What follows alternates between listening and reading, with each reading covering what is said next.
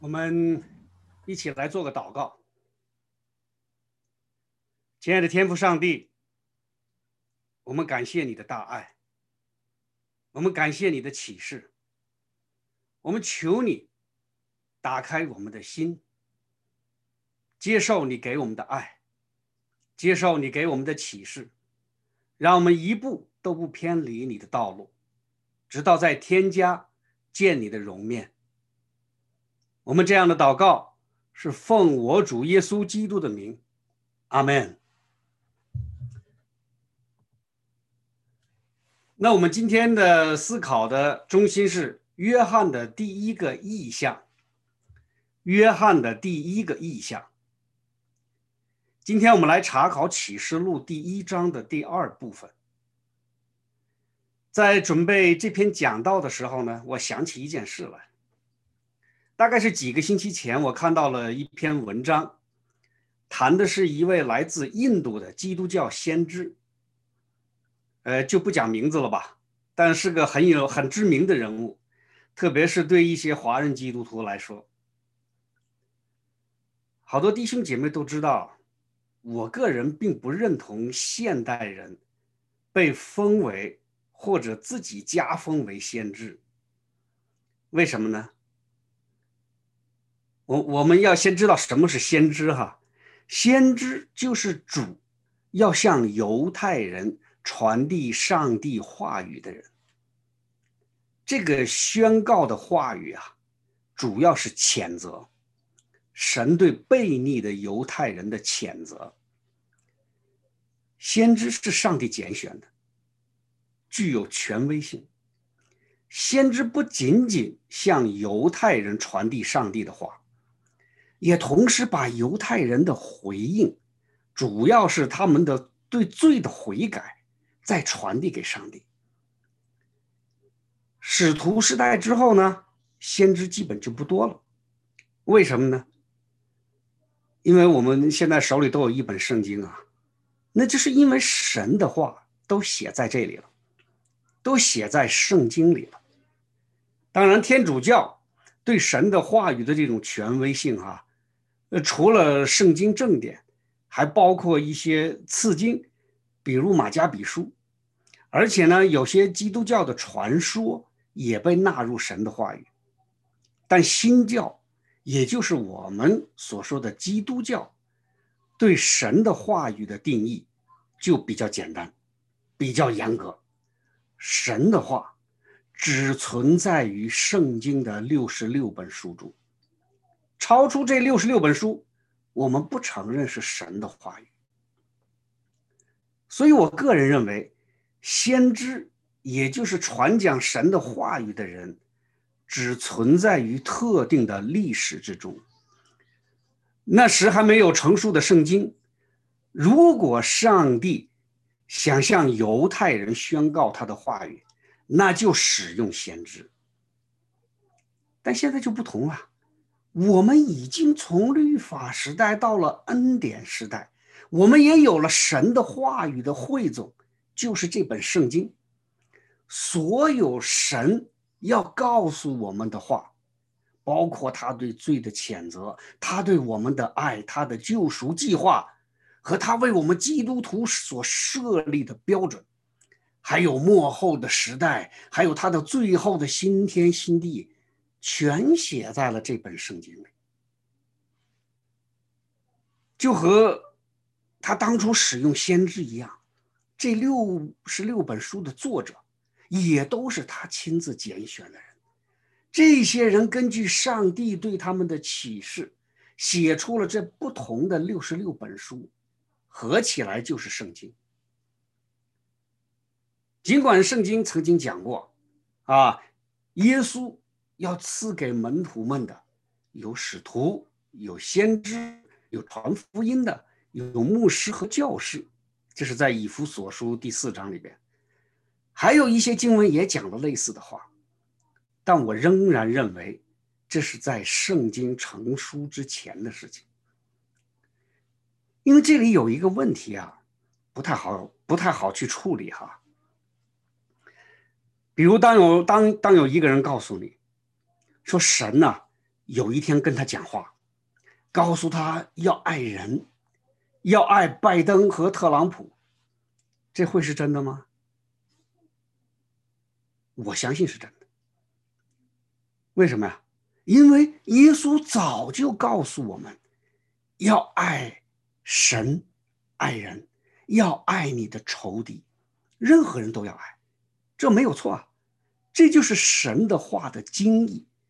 尽管圣经没有直接讲到要爱拜登、要爱特朗普，但这符合耶稣的教导。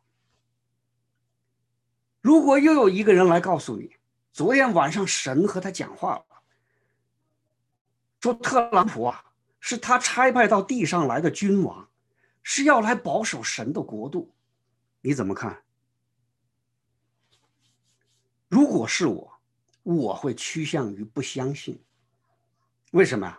因为第一，圣经没有这样的话；第二，我在圣经里也找不到与神的教导相符合的类似的教导。在新约里边，也就是我们的恩典时代开始了，我找不到神要差派一个君王来这个地上统治一个世俗的国家的这个教导，我找不到。还有啊。我不认为美国是神的国家。美国有太多的问题，即使这个国家的领袖可能是一个虔诚的基督徒，就像基米·卡特，但这仍然是一个世俗的国家，是一个政教分离的国家。最重要的是什么？美国不是圣经上所讲的天国。即使神告诉我们，他要在地上建立一个千年国度，大家要记住啊，这个国度是神他自己亲自建立的，他不会差派一个和我们一样的罪人来建立和保守他的天国。所以，当有人告诉我神和他讲了话，特朗普是他差派到地上来的君王，是要来保守神的国的时候，我不相信。因为神从来没有这样讲过，这也不符合圣经对我们的教导。这就是问题所在。刚才我说这里有一个问题哈，没有圣经教导的依据，你根本就无从查验某个人所得到的启示是不是真的神对他的启示，这超出圣经了，你没法查验它的真实性。也许是真的，上帝真对他讲话了，但我不知道，因为这和我手中的圣经不一样，所以我对那些声称神对他讲话的事情，我是很谨慎的，不轻易相信的，除非这讲话符合神的话语的精义。所以圣经曾经告诉我们两句话，不知道大家有没有还记得啊？所吩咐你们的话，你们不可加添，也不可删减，好叫你们遵守我所吩咐的，就是耶和华你们神的命令。这是在《生命记》当中讲的一句话。我向一切听见这书上预言的做见证，若有人在这预言上加添什么，神。必将写在这书上的灾祸加在他身上。这书上的预言，若有人删去什么，神必从这书上所写的生命树和圣城删去他的份。这就是我们的神呐，伟大之处。他知道在末世啊，会有人以他的名义胡乱讲话。他早就告诉我们，圣经一个字都不能改变，这就是他全部的话。如果超出圣经，惩罚将会非常的严厉。只可惜很多人总是看不见神在《生命记》和《启示录》上的这两段教导。好了，说了这么多哈，我们再回到印度那位被封为先知的人。他曾经讲过一个意象，他有很多意象啊，他每一篇讲道里头最少有五个意象以上啊。他讲到一个意象，他说有一次啊，呃，这个先知啊，所谓的先知正在进食祷告，忽然耶稣向他显现，耶稣告诉他：“你不要进食祷告了。”他说：“神呐，我在祷告，在进食。”但是耶稣就让他不要进食了，然后耶稣啊，就亲自一口一口的喂他吃饭。耶稣会不会这样喂他吃饭呢？我不知道啊，我也没有兴趣去探索，因为这超出了圣经的教导。但让我感兴趣的是，他所描述的与耶稣之间的互动。耶稣复活，并升天，回到天父的右边之后，我们的主还向他的门徒显现过吗？我记得只有约翰的启示录里的这一次，其他的，比如他曾经向扫罗显现，曾经向亚拿尼亚之间，他们都有对话，但这只是对话，圣经没有讲他们互相见面了。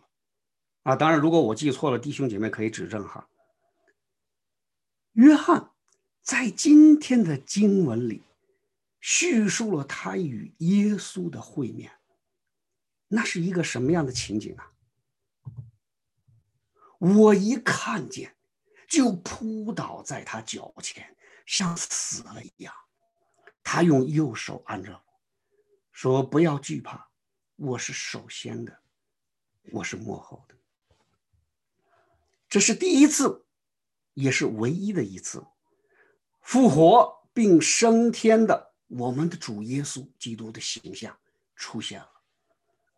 为什么约翰一见到我们的主，立刻像死了一样扑在他的脚前呢？我们看看圣经是怎样形容回到天家的复活的主的。我转过身来，要看是谁发声与我说话。既转过来，就看见七个金灯台，灯台中间有一位好像人子，身穿长衣。直垂到脚，胸间束着金带，他的头与发洁白如白羊毛，如雪；眼目如同火焰，脚好像在炉中锻炼光明的铜，声音如重水声音。他右手拿着七星，从他口中出来一把两刃的利剑，面貌如同烈日放光。我们不管写启示录的约翰是不是使徒约翰，但他一定是一个犹太人，或者说是一个有犹太背景的基督徒。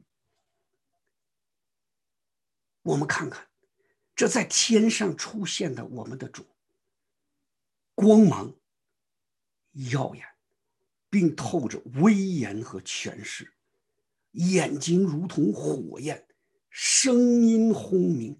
脸庞像没有云彩遮挡的烈日，而且口中伸出一把利剑。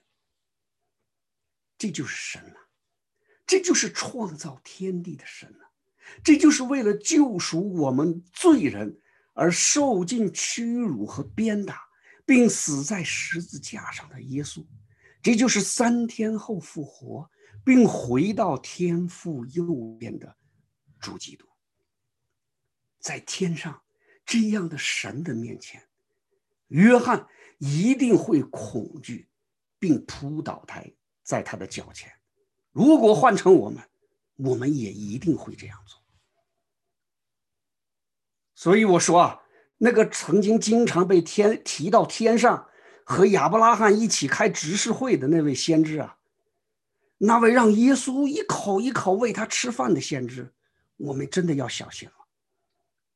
我们要记住，唯一的神的话的正点，就是圣经，啊，就告诉我们，当约翰被圣灵引导提到天上，见到我们主耶稣时的情景，这才是一个人，一个有限的罪人，在天上见到耶稣时真正的反应。其实，当我们的主以这样的无以复加的形态，出现在人的面前的时候，作为一个犹太人，约约翰呐，比我们更清楚，他从这个光明灿烂的形象上看到了什么。他已比我们更清楚，他从这个光明灿烂的形象上看到了上帝。他把这个光明灿烂的形象与整个圣经，也就是神的话语，通通联系在一起了。当约翰看见眼前的这个耀眼的形象啊，他好像人子，身穿长衣，直垂到脚，胸前束着金带，他的头与发洁白如同羊毛，如雪，眼目如同火焰，脚好像在炉中锻炼光明的铜，声音如同重水的声音。他右手拿着七星，从他口中出来一把两刃的利剑，面人面貌如同烈日放光。当约翰看见眼前的这样的一个耀眼的形象的时候，他一定想到了什么呀？他一定想到了圣坛里身穿长袍的大祭司，啊，在出埃及记里边。有这样一段记载，关于长袍的，关于祭祀，在出埃及记里边，要给亚伦穿上内袍和以弗朵的以弗德的外袍，并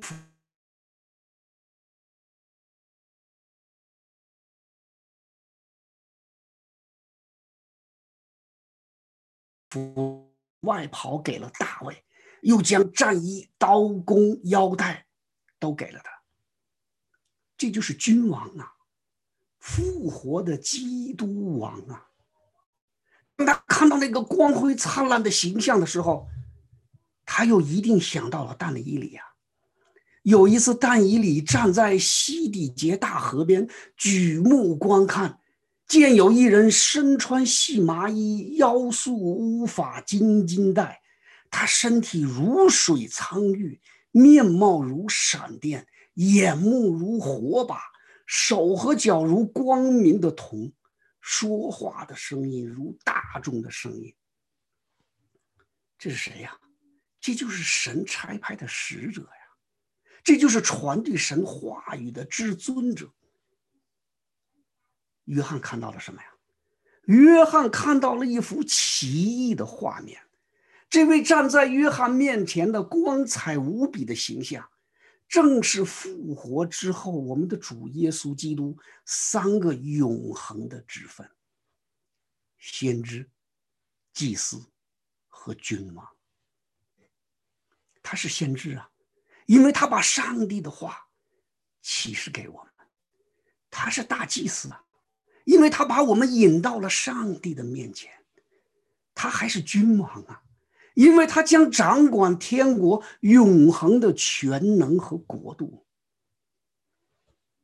这正是这本书带给我们的最大的看见。所有关于未来的启示，都在神的手中，他是这个世界唯一的王。所以说，大家记住哈，我们在查考启示录的时候，我们始终要把握三个元素。神、人，还有教会。上个主日我给大家分享主日正道的时候，我就提到了这三个元素，就提到了这三个元素。今天我们仍然要从这三个元素里来理解、理解启示录。只有这样，我们才能更好的明白神。通过启示传达给我们的信息，我们已经谈过神了。因为当约翰看见这个奇异无比的形象的时候，他就知道这是神，这是耶稣基督。啊，我们已经从今天的经文里面看到了神，这代表着约翰执笔的启示录就是来自于神。是神掌控着未来的走向，掌控着世界的最后结局，这就是这本书的权威性所在。那人呢？人的因素呢？我们来看看这句话：“我约翰就是你们的弟兄，和你们并和你们在患难国度忍耐里一同有份，为神的道，并为给耶稣做的见证。”曾在那名叫巴摩的海岛上，这是约翰的一句自我介绍啊，表明他与收到启示录的人。那期间教会的基督徒，期间教会之外的同时代的教会里的基督徒，甚至所有的有着所有的这些两千年来的基督教会里的基督徒，都是信仰同一个神，都是耶稣的门徒，都在受圣灵的引领。约翰因信仰受罗马政权的迫害。被关在巴摩岛上做苦役，同样，期间教会还有其他的教会也因着信仰，在遭受罗马政权的逼迫。他们都要与拜偶像征战，都要与世俗对教会的影响征战，还要与那个停步不前的犹太教征战。这是一场属灵的征战。我们大家一定要记住，属灵的征战是捍卫信仰的征战。但我们有没有发现，约翰使用了一种特别的表达方式，来表明基督徒捍卫信仰的方法？他使用了一种特殊的方法。我约翰就是你们的弟兄，和你们在耶稣的患难国度忍耐里。一同有份，为神的道，并为给耶稣做的见证。我特别要拿出约翰的这句话，那是因为我们总是忽略约翰从这句话中所表达出的重要含义，总是用我们自己的意念来支配我们的行动，啊，我们总忘掉了约翰的这句话，它表明的重要含义。作为一名基督徒，面对逼迫、面对死亡、面对打压，我们到底应该怎么去回应？就像今天的美国，面对世俗世界、世俗政权对基督教信仰的蚕食和挑衅，我们基督徒到底应该怎么办？奋起抗争、传播仇恨、示威游行？拿起枪来，我们再来看看约翰的话。我约翰就是你们的弟兄啊，和你们在耶稣的患难国度忍耐里一同有份，为神的道，并为给耶稣的做见证。看到这几个字了吗？关键字了吗？我打上白字：患难国度忍耐。见证，这就是里面的它的原文。第一个原文，我打成白字那个 “sleep say”，它的本意是什么呀？它就和我们的那个患难是对应的。那它的本意是什么？“sleep say”，它就是一种本意，就是指的是压力，压力呀。对中文来说，压力有很多种解释。字面上的理解就是有一种东西重重的压在你的身上，啊，这是我们中文的意思。但在古希腊语里边，“sleepsay” 它表示什么？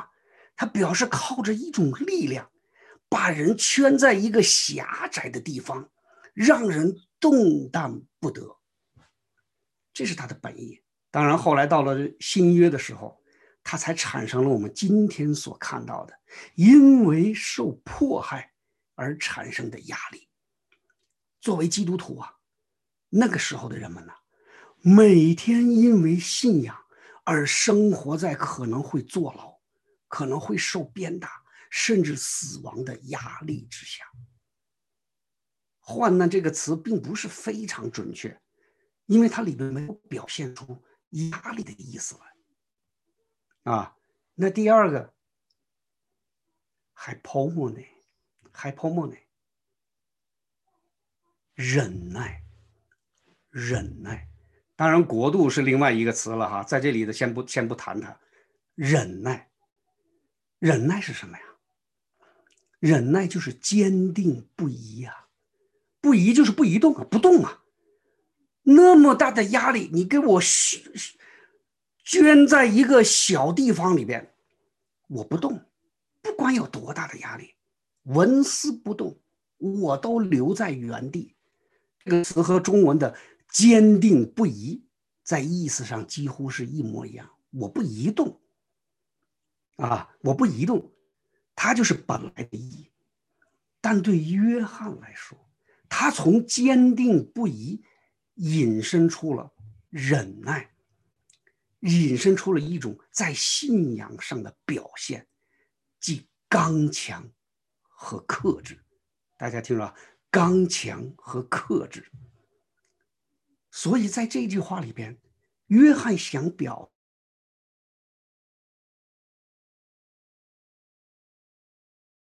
每日都要生活在威逼或死亡的压力之下，但因着对天国的盼望，我和你们一样，没有在重压之下逃避，我们仍然坚守住信仰，越发刚强和克制。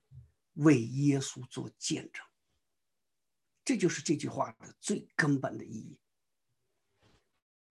今天，当美国总统的选举不尽人意的时候，基督徒通过媒体得到了太多的信息。我想弟兄姐妹也都会收到哈，这些信息鼓动大家为了信仰，为了神的国要发出声来。为了我们的后代有一个清洁的神成长环境，要发出声来，要到华盛顿特区去游行抗争，甚至还要拿起枪来与特朗普站在一起，抵抗左派的进攻。我们现在回头再看看约翰，他跟那些两千年前生活在罗马统治下的基督徒们。面对逼迫和死亡，面对逼迫和死亡，那么巨大的压力，他们是怎么做的？我约翰就是你们的弟兄，和你们在耶稣的患难、国度、忍耐里一同有份，并为神的道。并为为神的道，并为给耶稣做见证，不逃避，啊，鞭打也好，监狱也好，死刑也好，他们不会丢掉信仰，他们越发坚强和克制，只是在做见证，传福音。有没有反抗？有没有到大街上去游行？有没有骂回去、打回去？有没有拿起武器来起义？没有，一丁点都没有，反倒是重压之下，继续为耶稣做见证，继续去传福音，赶在大审判之前，把失散的灵魂带到主的面前来。这才是基督徒，真正的基督徒，这才是耶稣的门徒面对魔鬼撒旦所要做的事情。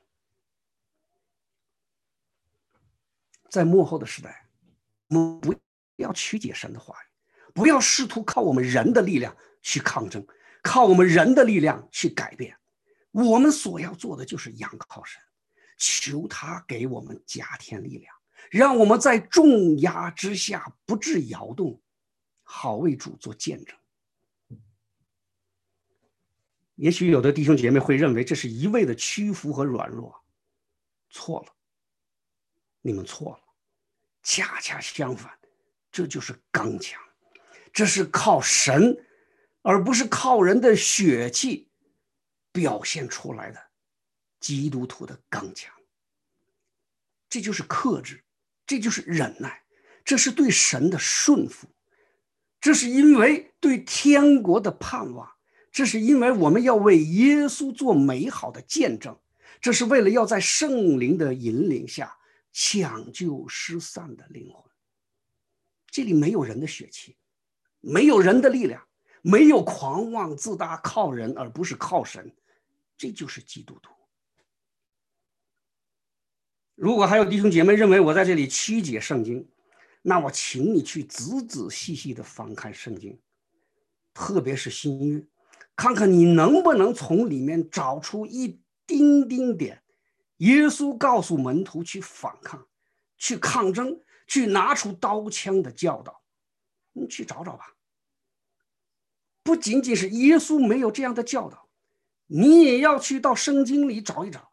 看看耶稣他自己有没有拒绝过被鞭打羞辱，有没有拒绝被钉十字架，可以去找找。所以，如果不熟悉神的话，如果不与神建立亲密的关系，就很容易被打着圣经的旗号、打着基督的旗号的假先知带走。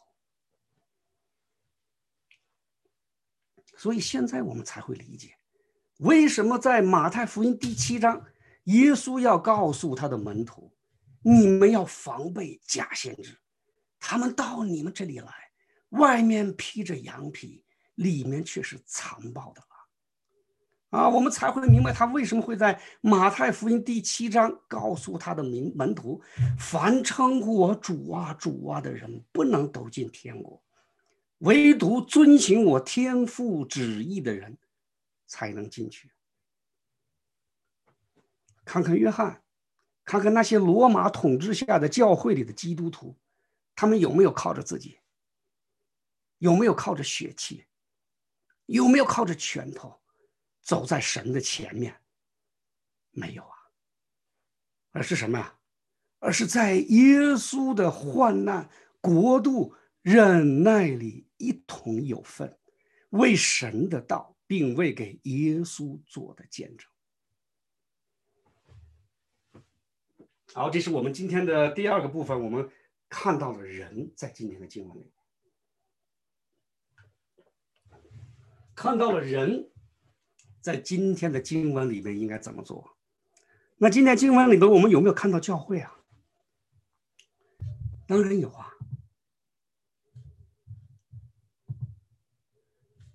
当主日，我被圣灵感动，听见在我后面有大声音如吹号，说所看见的当写在书上。达与以弗所、士美拿、别加摩、推亚推拉、萨迪拉、菲拉铁菲、老底加那七个教会。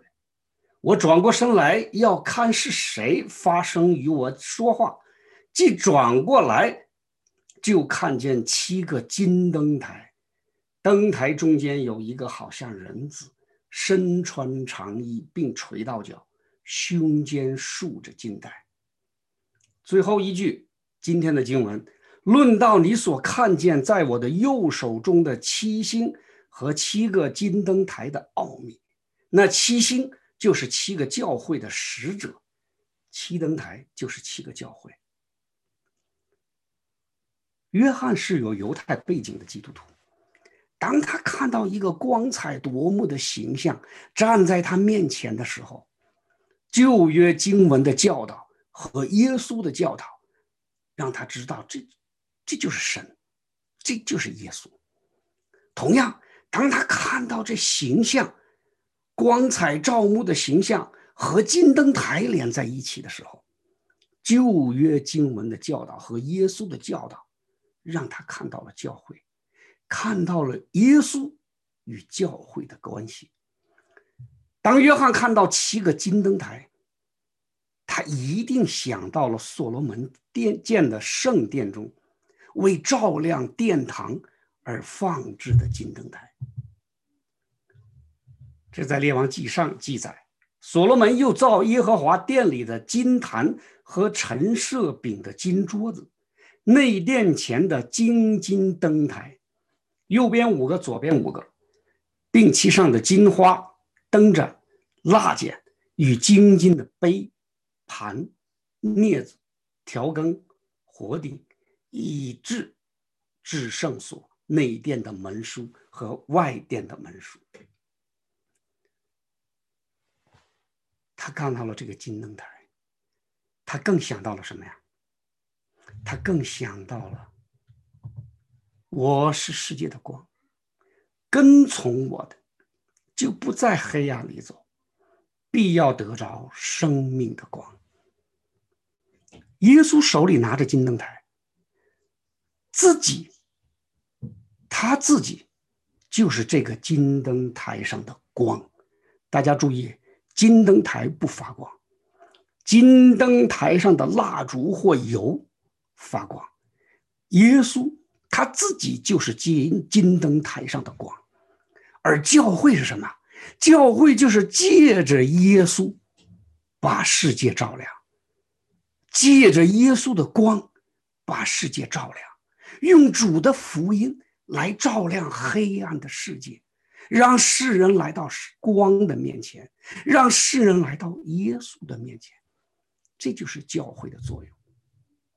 这就是教会的作用。现在这一切都明了了，因为约翰已经按照神的旨意向我们启示了，教会不是光。它是托住光的灯台，只有教会里面那些有耶稣，只有行在耶稣的路上，他才会有亮光，他才会把神的话传扬出去。当教会里边没有耶稣，只有人，啊，只是在彰显人、彰显传道人、长老、执事的时候。尽管可能看起来热闹非凡，但一定没有光，一定不会把灵魂带到神的面前来。那七星呢？耶稣手里拿的七星呢？他又让约翰看到了耶稣对教会的保守和看顾。这里边讲，他是教会的使者，七星。就是教会的使者，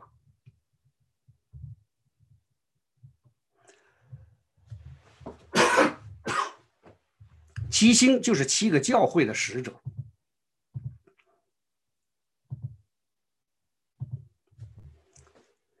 使者这个词呢，在这里就是 “angeloi”，“angeloi” 就实际上是什么？就是我们讲的最多的就是在英文里就是 “angel”，就是 “angel”，就是天使啊。就是天使，但它同时也有信使和天使两个意义。信使就是送信的，送传递上的话语的，啊，它既可以叫天使，也可以叫信使。那这个星到底对教会来说是叫天使还是叫信使呢？大部分的圣经学者认为啊，在这里头，angloi，它的意思就是天使。为什么？因为这个词 angloi，。在启示录里出现了五十次，只有这一次不是很明确，其他的那四十九次都是明确指的是天使，无一例外。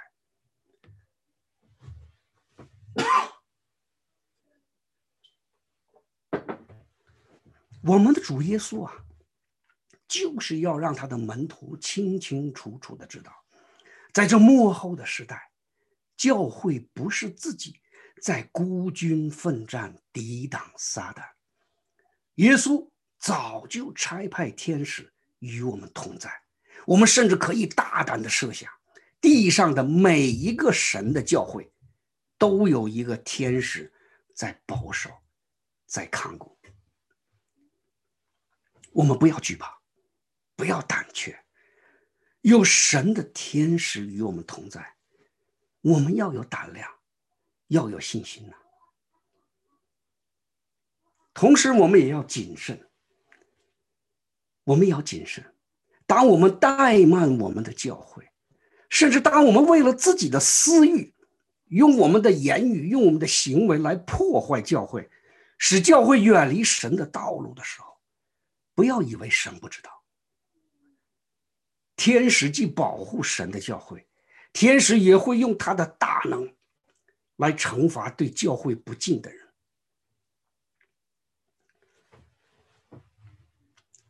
弟兄姐妹们，今天的经文只有短短的十二节，但我们看看神的大能是多么的有力量。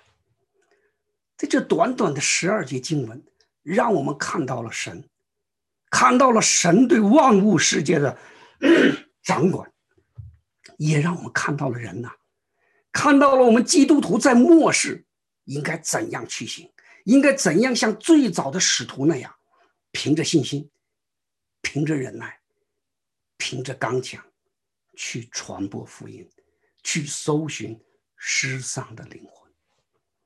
我们更要看到，耶稣就是教会的光，就是教会的头，就是教会的生命。我们要爱我们的教会，我们要珍惜我们的教会，因为每一天、每一刻，耶稣的天使都在看顾着教会，都在保护着教会。我们能做什么呀？我们所能做的，就是接受神。通过约翰给我们的启示，按照他的话去行，用我们有限的时光，来服侍我们的主，来广传得救的福音。阿门。阿门。好，呃，谢谢牧师今天带来的讯息。以下接下来是我们默祷的时间，让我们啊去思考我们今天得到的信息。啊，默，请默祷。